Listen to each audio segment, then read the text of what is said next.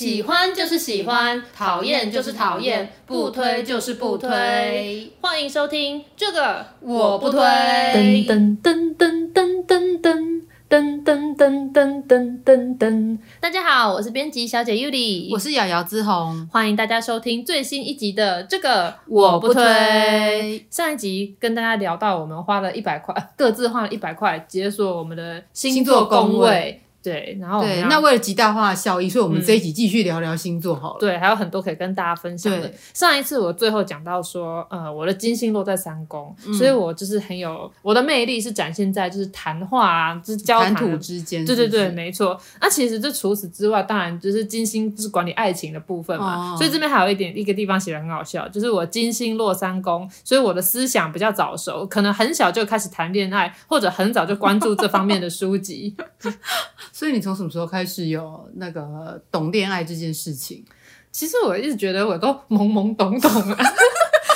我最早最早就是有这种像是恋爱或者这种占有欲这种经验，其实是发生在幼稚园。哦，那真的蛮早开始恋爱的。以前在幼稚园的时候，我最好的朋友叫做 Sandra，嗯，然后 Sandra 她就是一个那种很典型那种很文静内向、长发、皮肤白皙、乖巧的那种女孩子。嗯、然后她去幼稚园的时候，就都是穿洋装或裙子，就是很可爱小公主的样子。然后因为像我就是穿裤子，然后会在就是跟男生们一起玩呐、啊，就是会跑。对对对，就是那种比较。男孩子气的。那除了我们两个就是形影不离之外，我们还有一个比较好男性友人，就是反正我同学就是一个小男生，他叫做呃，就叫做 Tom。好，OK，就叫做 Tom 好了。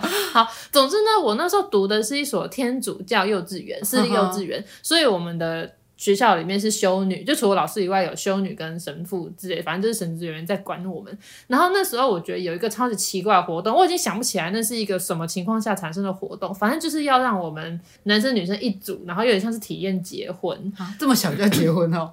对，我其实也有点不知道那是什么节日，想说是情人节吗，还是什么东西？嗯嗯、反正那天就是跟我们说，女生就是都要穿洋装，然后男生就会穿一些小衬衫、小西装那样子，嗯、就是其实大家都打扮的蛮可爱的，然后就要决定说我要跟谁一组，就是要跟他模拟结婚那样子。我不知道，就是这个天主教幼儿园是想要宣扬这种一夫一妻忠诚的，我不晓得。实境秀。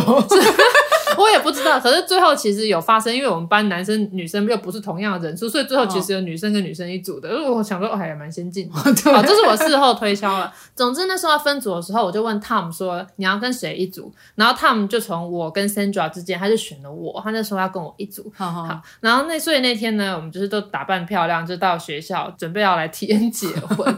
对，就我那时候觉得，反正我跟 Tom 就是已经一组了。你已经说你这个结婚游戏要挑选我了，我就是你那个 one and only 的那个伴侣，就是。嗯、结果呢？那天我就看到他在被修女骂。他被修女骂是因为他去偷折那个旁边神父的花圃上面的，我不知道是玫瑰还是蔷薇，反正就是那种就是那种重瓣的很华丽的那种花，嗯、就那种就送情人的那种花。嗯、然后反正那时候修女就骂他说：“你为什么是乱折神父的花？”之后他就说什么：“哦，因为我想要采这个花送给 Sandra。”就是因为今天要跟他结婚这样子，我那时候听着就超级生气，想说你不是已经决定要跟我结婚了吗？你为什么现在又说你要送花给 Sandra 呢？可是我觉得我小时候这个性别观念还蛮正确的，就是我没有去骂 Sandra 说你这个小三，或者你怎么可以抢我男人之类，我是去指责 Tom 说你怎么可以这样？你先答应我了，你现在又要送花给 Sandra，反正那时候我就很生气，然后就是后来我们那天结婚游戏，就我还是跟 Tom 一组，可是我就很生气，我就是都不跟 Tom 讲话，然后对他很冷淡这样子。他们就一直跟我道歉，就说：“哎，对不起啦，就是我只是想说，就是我没有选到 Sandra，就是对他有点不好意思，然后就想要送他花之类。”后来我觉得，因为幼稚园的时候我也没那么会记恨，而且过一两天之后，这件事情也就过了。我只是事后回想，觉得第一结婚游戏这件事情本身就很怪。第二第二就是我为什么要为难，就是为难他们呢？其实他们他从头到尾应该也是没有说喜欢我还是怎样，可是就是因为他那时候挑选了我，我就觉得他应该要贯彻这个誓言。Oh. 对，来到小学一二年级，oh, 小学也有。我记得算塔罗的时候，塔罗老师不是也说我有烂桃花体质吗？好像从很早期就开始。对，但是小学就是上一集有提到那个教我算直视数学那个青梅竹马的男同学，小学的时候主要是跟他在一起。那我们没有在一起 啊，没有正式叫，就那种 puppy love 那种，也不知道什么要在一起。但总之，这种感情也是超级奇怪。就那时候他是班上成绩最好的男生，然后我是成绩最好的女生，就反正我们都是第一二名，所以都会有一种小小的竞争意识。你看我数学那么烂，我还能够考那么前面，是不是？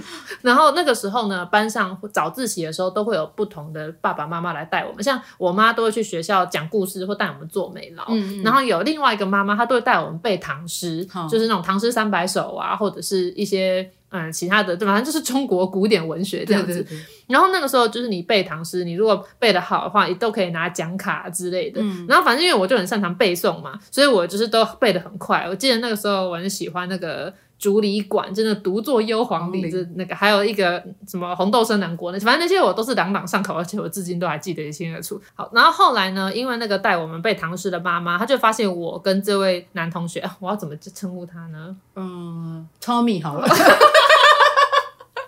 好，总之那个呃，那个带我们背唐诗的爱心妈妈，她就发现我跟 Tommy 就是很会背，然后所以她后来就说，你们要你们两个要不要挑战看看背长诗，就是《长恨歌》跟《琵琶行》。嗯。所以我们那时候想说，好，当然要挑战啦。我那时候超认真的在背《长恨歌》跟《琵琶行》，我至今都还可以从头到尾一字不漏的把这两首诗背出来。对，我那时候去面试中文系的时候，还跟中文系的考官们讲这件事情。啊，这不是重点，重点是那个时候呢，因为我们两个就是要挑战背这个常识，嗯、然后因为我们两家我们又住得很近，所以那时候呢，Tommy 都会来我家楼下，我们的社区有个中庭，然后我们通常会在中庭下面就是骑脚踏车啊、溜直排轮这，然后所以每到周末呢，他就跑来我们家找我，就一起在楼下就是骑脚踏车绕圈圈啊，一边绕圈圈就一边背《长恨歌》跟《琵琶行》，是良性竞争这样。我现在想想，觉得这件事情真的超疯的，就是到底怎么小学生会这样子，就是一边骑脚踏车，然后一边背《长恨歌》，然后那时候我还觉得就是有点小浪漫，这样。真的我好暧昧哦。那时候知道《唐恩哥》在背什么吗？知道啊，就是我都有读那个故事啊，就你知道他其实是个悲剧嘛。对，我说这浪漫的点是什么？但那时候最后应该是我们两个都有背起来，但我觉得我应该是略胜一筹啦。因为我，我觉得可能只是你的记忆，我可能你自己赢了。对，没错，反正后来这个故事也是不了了之，因为我就是就是上次有说二年级之后我就去美国嘛，嗯、所以之后就跟就是 Tommy 就没有什么联系，他根本不叫 Tommy，whatever，对，反正就也没有联系。然后是到后来回台湾之后，就是 Facebook 开始流行，然后那种共同好友就是无意间发现哦，原来他现在读这个学校，我们才有就是加 FB，然后又就是成为 FB 好友。那后来有在什么继续发展吗？没有哎、欸，后来他就是结婚生子，所以我现在也不晓得。那小孩好像都已经一两岁了吧。后来小学二年级之后，我三年级去了美国，但是因为那阵子我花很多时间在适应，就是美国的校园生活，所以那时无暇恋爱。还是因为你不喜欢洋人？对，有可能就是比较不喜欢外国菜啊。总之，反正在美国那一年就是没有什么浪漫的事情发生。嗯、然后后来我就呃读了一年之后回来台湾四年级嘛。那回来台湾四年级的时候呢，呃我就转学进另外一所学校，就不是原本跟汤米那一所了，是另外一所。然后那学校稍微比较精英一点。反正就去了那间学校之后呢，老师就把我托付给班上的班长。那我们班长叫做 John，、嗯、然后那 John 就反正就是跟我聊天呐、啊，然后就说他喜欢隔壁一个叫做 Stephanie 的女生，这样，所以他就会跟我聊他追求 Stephanie 的这个过程。五六年级再次分班之后，就是我也认识了 Stephanie，可是后来 John 他就改，他就喜欢你了，是不是？对，他就改喜欢我了。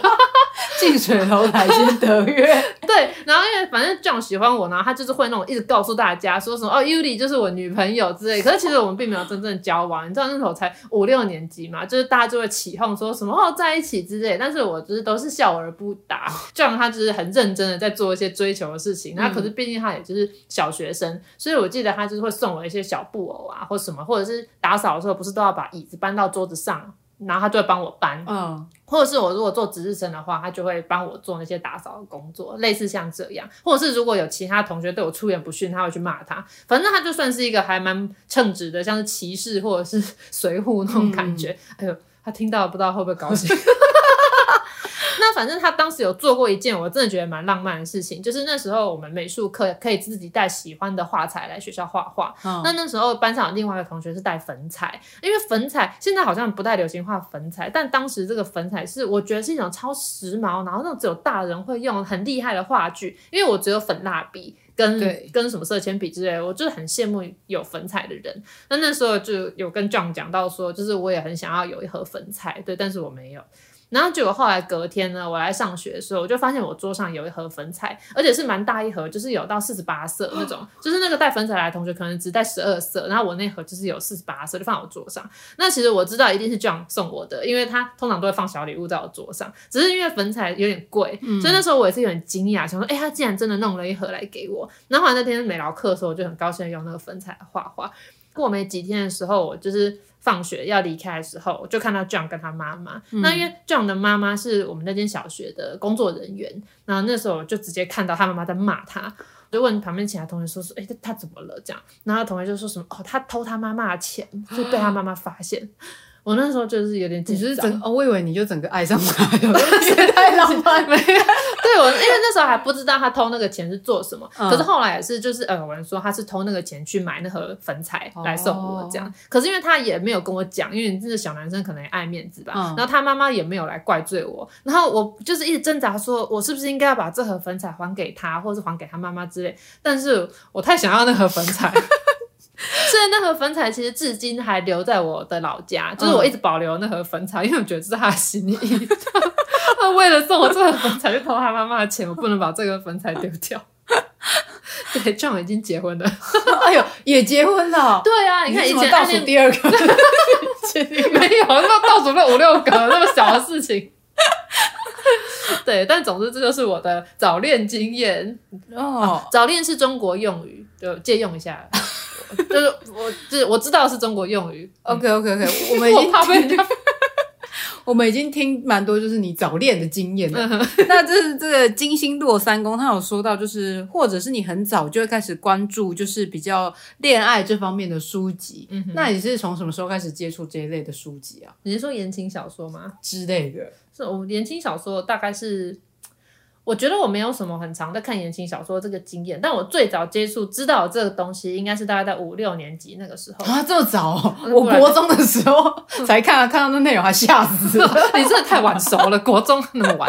好，反正总之那时候我们家常去的一间那种比较大的卖场，有一小区是卖就是卖书的，那通常都是一些什么园艺跟食谱，然后可是会有几本那种小说，其实就是言情小说这样。那因为以前妈妈在采买，我都会都会晃到那边去看书，因为你知道小时候爱读书嘛。然后通常就是会看那些，因为我觉得有故事的比较好看，所以我就会先从那开始看。然后就看了看了之后呢，因为妈妈就说：“哎，要去结账喽。”那因为我并不是说觉得那个故事有多精彩，可是我就是有一种我看了前面之后，我就会极度想知道后面到底发生什么事，所以我就问我妈说：“我可以买这本吗？”然后我妈就看了一下，她就说：“不行。”那时候我是有点惊讶，因为我从小到大，我如果想要买书的话，我父母几乎从来不会拒绝我。嗯、然后可是他竟然不让我买这本，所以我是有点惊讶，想说这本书怎么了吗？因为他，因为我可能我还没读到，或者是他并不是很露骨的言情小说，我那时候就只是觉得它就是一个就是恋爱的故事，爱情故事。对对对，然后就是为什么不能买，那就带了一头雾水。但反正我书很多，所以我就把它放回去，然后就是疑惑的就回家。然后后来逐渐的，我们班开始流行起看就是那种言情小说，那时候应该是应该是六年级啦，就是不是像什么九把刀啊。那不是网络算在网络爱情小说里？对，就类似像那样子，然后还有那种小开本的那种，哦、小开本那好像就真的是言情小说。对，就是那类的书，就突然在班上流通了起来，什么三十块、五十块，对对对，然后便利商店就会买得到。那那个时候我才知道，说原来那种画风的封面，就是那种漂亮、哦、漂亮的女生，然后有梦幻那种封面那种书，然后那样子的剧情，原来有一个分类叫做言情小说。哦、后来就是在班上看了几本之后，想啊，这些东西就是确实是没什么营养，所以我就也没继续看，然后就是理解哦，难怪我妈不让我买这个，但是。呢，那个时候呢，我妈却给我一本就是吴淡如版的新编版白话《红楼梦》。哇，你知道那时候我在看《红楼梦》，我觉得《红楼梦》的那个剧情对我来说负担已经太大了，太太刺激。对，就那个 loading 太重了。然后我那时候觉得我我看《红楼梦》就是已经很够了，我不需要再看言情小说补充这方面的内容。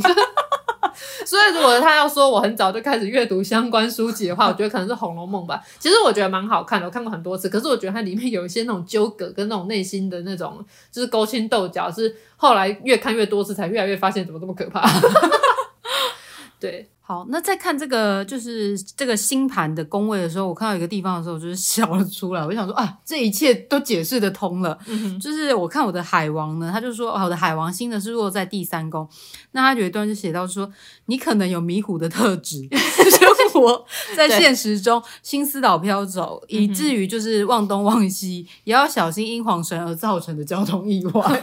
对，这两个你都有发生，因为你平常工作的时候就是非常的盯紧，所以基本上工作上这。和细节，我觉得你都没有问题。可是不知道为什么，工作以外的事情 就常常会搞得一团糟。想当年我们一起去日本的时候，那时候我们特别去那个 Loft。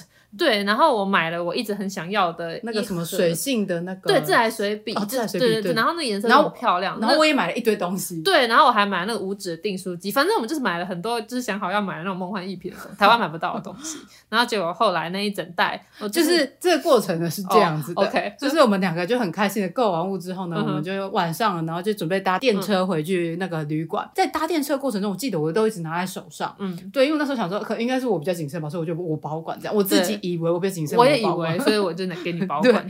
然后呢，我们就在那个什么路上的时候想说啊，不然我们去那个商店，就是超商逛一下这样子。对。然后在路上经过了一个夹娃娃机海，我就说，哎、欸，这可以夹得到啊。然后我就夹到了一只那个唐老鸭的那个吊饰，花一百块吧，就一次，然后就把它夹到。然后我那时候还拿在手上拍照，然后拍完之后，我好像就把它掉那一袋里面。嗯哼。结果我们就是去那个便利商店，然后就去买了东西吃。嗯哼。然后就走了一段路之后，发现，哎、欸，我手。为什么空空的？对，好像少了什么，就就发现说都没有。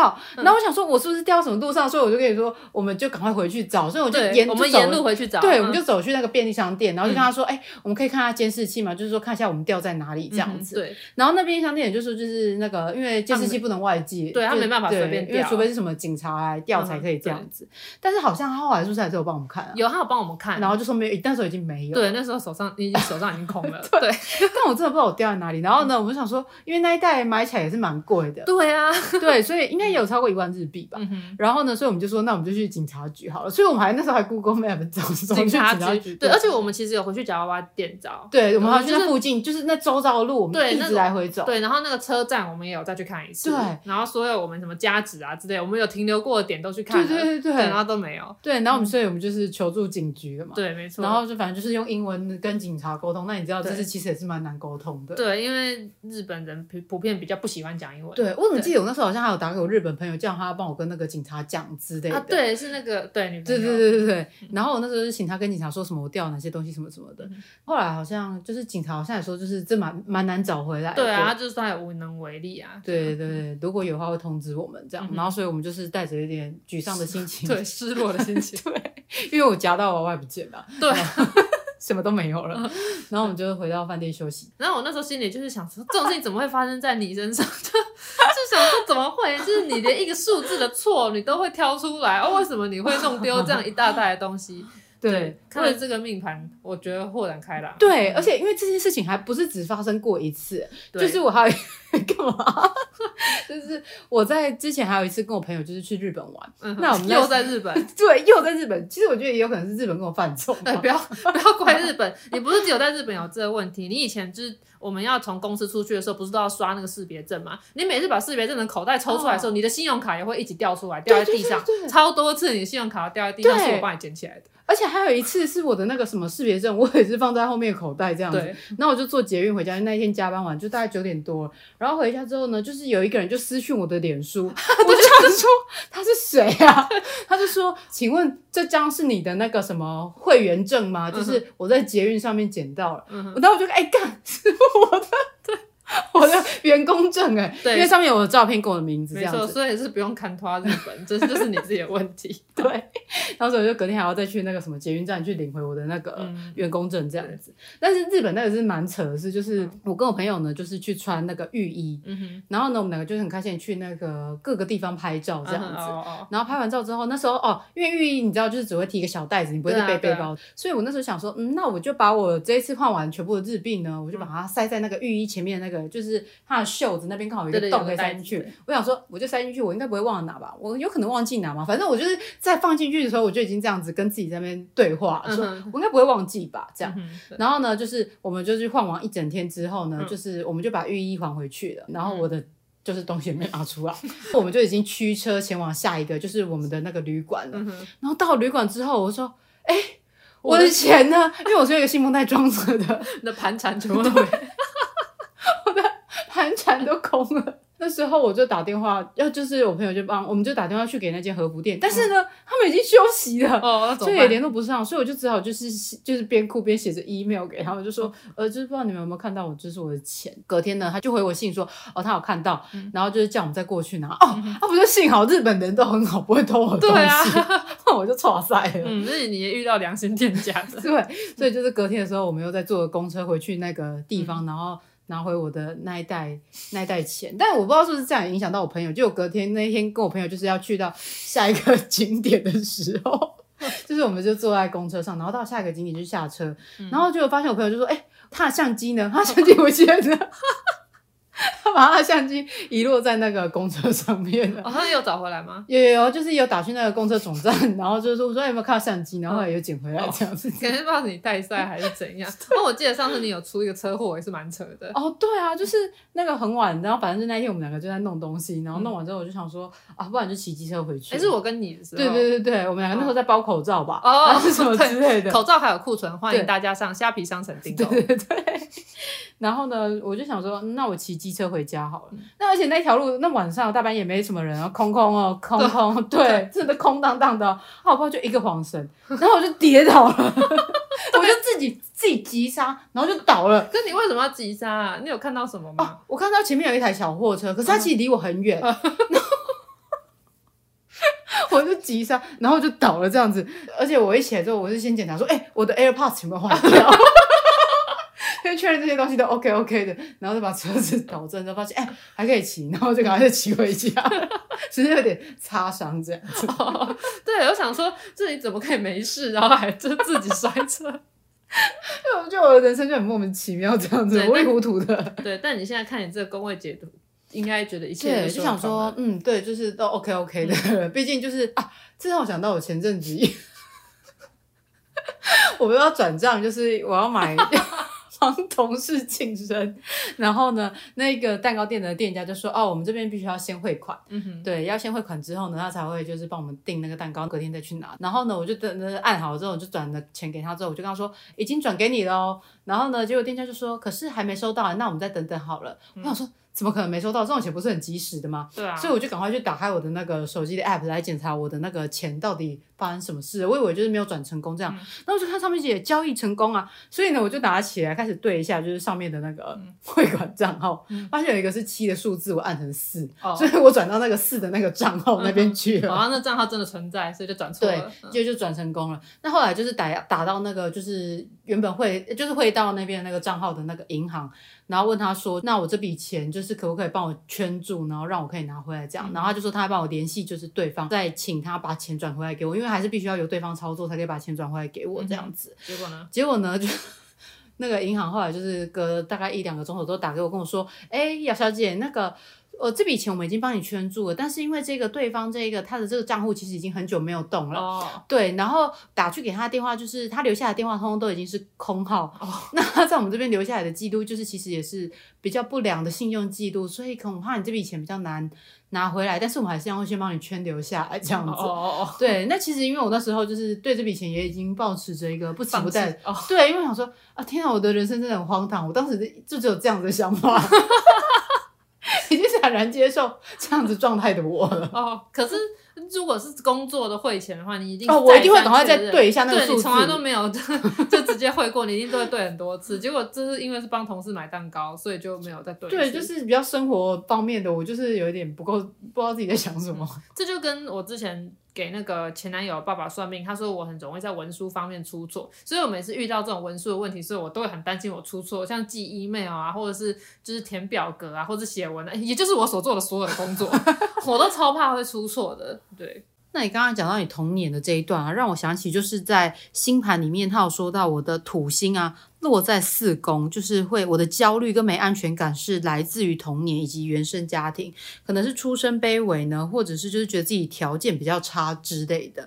那也有可能是我有一个严厉的父亲或母亲让我感到自卑什么的。哦，一开始我看这个的时候，我觉得这个蛮不准的，因为我没有觉得说我自己有什么焦虑跟没安全感。嗯、但后来又在自己就是剖析一下自己之后，发现的确。因为我们家就是四个都是女生嘛，嗯，然后我的家就是我是彰化人，然后我们家其实都算是比较乡下的，嗯、所以其实在我小时候还是会有一点重男轻女的一个状态，嗯、就是整个环境氛围啦，嗯、不是说我爸妈这样子，所以当然会很希望说有一个男生，但是因为我们家已经四个女生了，这小孩子已经真的是蛮多的，对对，所以呢，其实从小的时候，我我觉得我妈妈就是在我们就是在呃。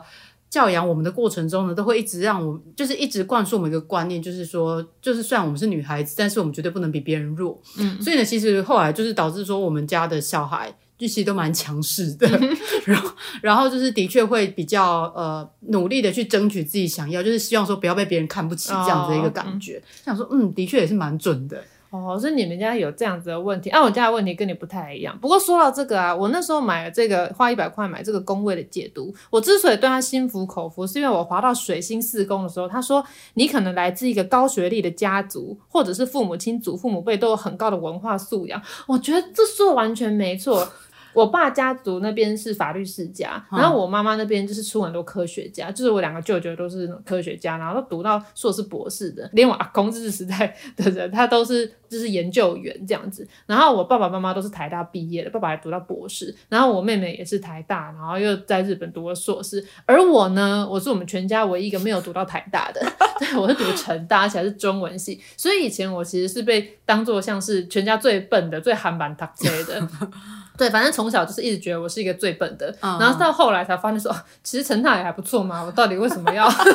这都是比较来的，对，是比较出来的。就是后来才发现，很多人就说，哎，成大很厉害啊，就是也算是前段的国立大学。嗯、但我以前真的觉得我考上一所超烂的学校，就是被家人瞧不起。太夸张，你这样讲，成大的人会开心吗？对，然后后来他后面这个工位解读又接了一句说：“我本身也渴望打造出一个拥有高学历、高文化的家庭，因为我的言行举止接受到家族很深的影响。”可是其实我觉得我还好，因为如果我未来真的有生小孩的话，我会希望他们就是快乐长大，做自己喜欢的事情。但我上次上次你聊聊到生小孩的时候，你不是这样讲的，你是说如果你生女儿的话，你希望你的女儿是？哦哦我说，我希望我女儿如果读文科的话，可以变成像 Ruth Bader Ginsburg，就是 RPG 大法官。然后如果是读理科的话，希望他们可以是科学家。你这样确定他们可以快乐的长大吗？不是啊，我的意思就是说，看他们的志向跟他们的那个。就是兴趣在哪啊？如果喜欢文科的话，喜欢社科的就可以发展成大法官啊！啊，如果喜欢就是理科啊，就可以对发展对科学的兴趣，最后变成科学家。就是我完全就支持他们发展自己的兴趣。那他们这样其实都是该领域的佼佼者，对啊，不是本来就应该成为佼佼者吗？就是一个严厉的母亲啊！对，欸、这个宫位解读也有说，我可能本身就拥有一个严厉的母亲，就是你跟他，就是你继续师承母亲这样。对，没错，我就受到家什么影响，我也会成为一个严厉的母亲这样。其实除了刚才讲这个文书容易受容易出错，所以我都有特别注意之外呢，嗯、其实也有讲说，因为我的那个海王在第七宫，然后所以会导致我就是常常会。嗯，把受苦当做真爱，然后不自觉的陷入混乱的感情中，或者是说会凭感觉寻找对象，但是这个对象其实未必适合自己。但是我觉得这个在我以前就是那种大学在谈恋爱那时候，真的还蛮严重的。嗯、根据我大学室友的回忆，就是他们大学的时候看我，就是就是跟伴侣闹成那样，他们的评论是说觉得我鬼打墙，跟觉得我走火入魔。那、哦、后来也是有人就是提醒了我这一点，就说你容易在就是那个烂桃花命。格以及会很容易就是会陷入苦恋，嗯，所以后来我就都很小心，就是比较不会去呃误判别人的情绪勒索啊，或者是就是全部都是为伴侣牺牲奉献，结果换来一场空。就是我觉得这种星座还有这种算命这个事情带给我最受用的部分，其实是这个，就是他们有告诉我说，我这个人可能我先天的命格上有什么地方你要特别注意，所以我就可以在遇到的时候。告诉自己说什么啊？我会遇到这个，可能就是因为这个作祟，所以我要加倍的小心。就是我有办法让自己能够退一步去审视我所遇到眼前的情况，而不是那种一头就是栽入，然后就是整个被卷进漩涡中。嗯、对，就是花蛮多时间才去知道说哦，亲密关系其实应该要怎么样，就是定那个界限啊，嗯、怎么样为自己设下底线。所以其实我觉得，就是我们在看这些命盘的时候，我们并不是就是一味的去接受说，啊、哦，我就是这样子的人，然后就宿命论这样子。对，因为其实我在看里面也有讲到一些，就是我的一些缺点的部分，我也觉得说，就是可以作为借鉴。一开始的时候，其实我并没有特别相信，这就是。缘起于就是前阵子呢，嗯、我妈呢就是反正他们就是认识了一个朋友，然后就是反正就说什么反正他会通灵，嗯，然后给了他我的名字之后呢，就说 哦，我这个人呢，这个有可能老了之后会越来越固执，然后我马上跟我妹说，怎么可能？我哪是这样的人？根本就是，对你就是，然后我就想说把它放在心上，但是不以为然。嗯、对，后来呢，我买了这个星盘之后呢，我就在看里面就说我的火星就是在九宫，嗯、就是说我这个人呢是一个有原则的人，嗯，然后呢是别人就是很难说服我，然后就是希望别人认同自己的理念，哎、嗯，那其实不就是坚持己见的一个好听的说法吗？对啊，就是很固执、啊。对，然后我又在看了。天王入三宫，它上面写说，嗯、呃，你愿意去倾听别人的意见，但通常你不会改变，参、嗯、考参考而已。那一样还是很固执啊！对啊，假装在听而已。对，就是因为这样子，就是不论是东方的力量还是西方的力量，嗯、都说我有这样子的一个倾向之后，嗯、对我就开始会留意这样的一个状态。没错，所以我就开始就是每次只要我觉得我自己是不是太固执的时候，我就会想，嗯、不行，我绝对不能陷入这样的一个状态。我就会开始就是把这件事情放在我的心中。当自己开始要变坏的时候，就要赶快提醒自己不应该这样。所以就是你可以退一步去审视自己的状况。我觉得这就是算命跟星座最好的部分。对，好了，那说了这么多呢，我最后想要引用我大学时就是呃少数会认真上课的老师。你这样讲，我其他老师不是不是有何感想？我是说我少数会认真听课的那个老师，对，就是我的哲学老师叶海燕。他之前出了一本书叫做《哲学现场》，这不是叶配哦，真心推荐。那《哲学现场》这本书里面有一个单元讲到就是命运的现场，然后他其实针对呃命运和算命这件事情有做了一个。注解，然后我特别把这边贴起来，嗯，就是老师是说呢，他觉得命运是自由的反义词，因为你如果给了自己命运这个框架，你其实就会失去很多做选择的动力，你就会觉得说啊，我就是这样这样。然后他说。就是算命这种事情是很正常的，可是我们面对这个命运观呢，我们应该要用三个概念。第一个是你要解命，不要只是算命；。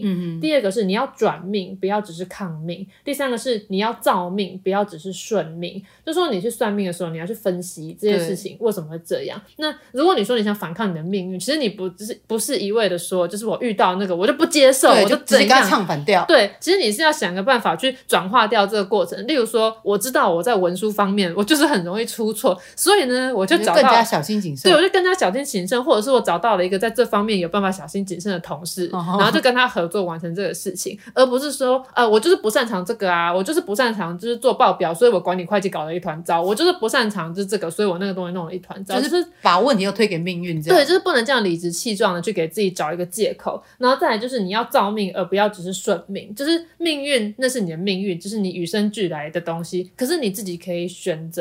你到底要不要，就是遵从这个命运？所以其实你是可以打造自己的命运，然后去为自己创造出一个不同的未来。嗯哼，就其实算命这个事情是要让你去认识自己，对，然后去改变自己，让自己变得更好。对，你可以自己决定你要怎么做，而不是说算命出来说啊，你就是这样，然后你就说啊，好啊，那我就这样。对，对当然你如果选择要这样子的话，我也不会抨击你什么，这就是一种 lifestyle 的选择。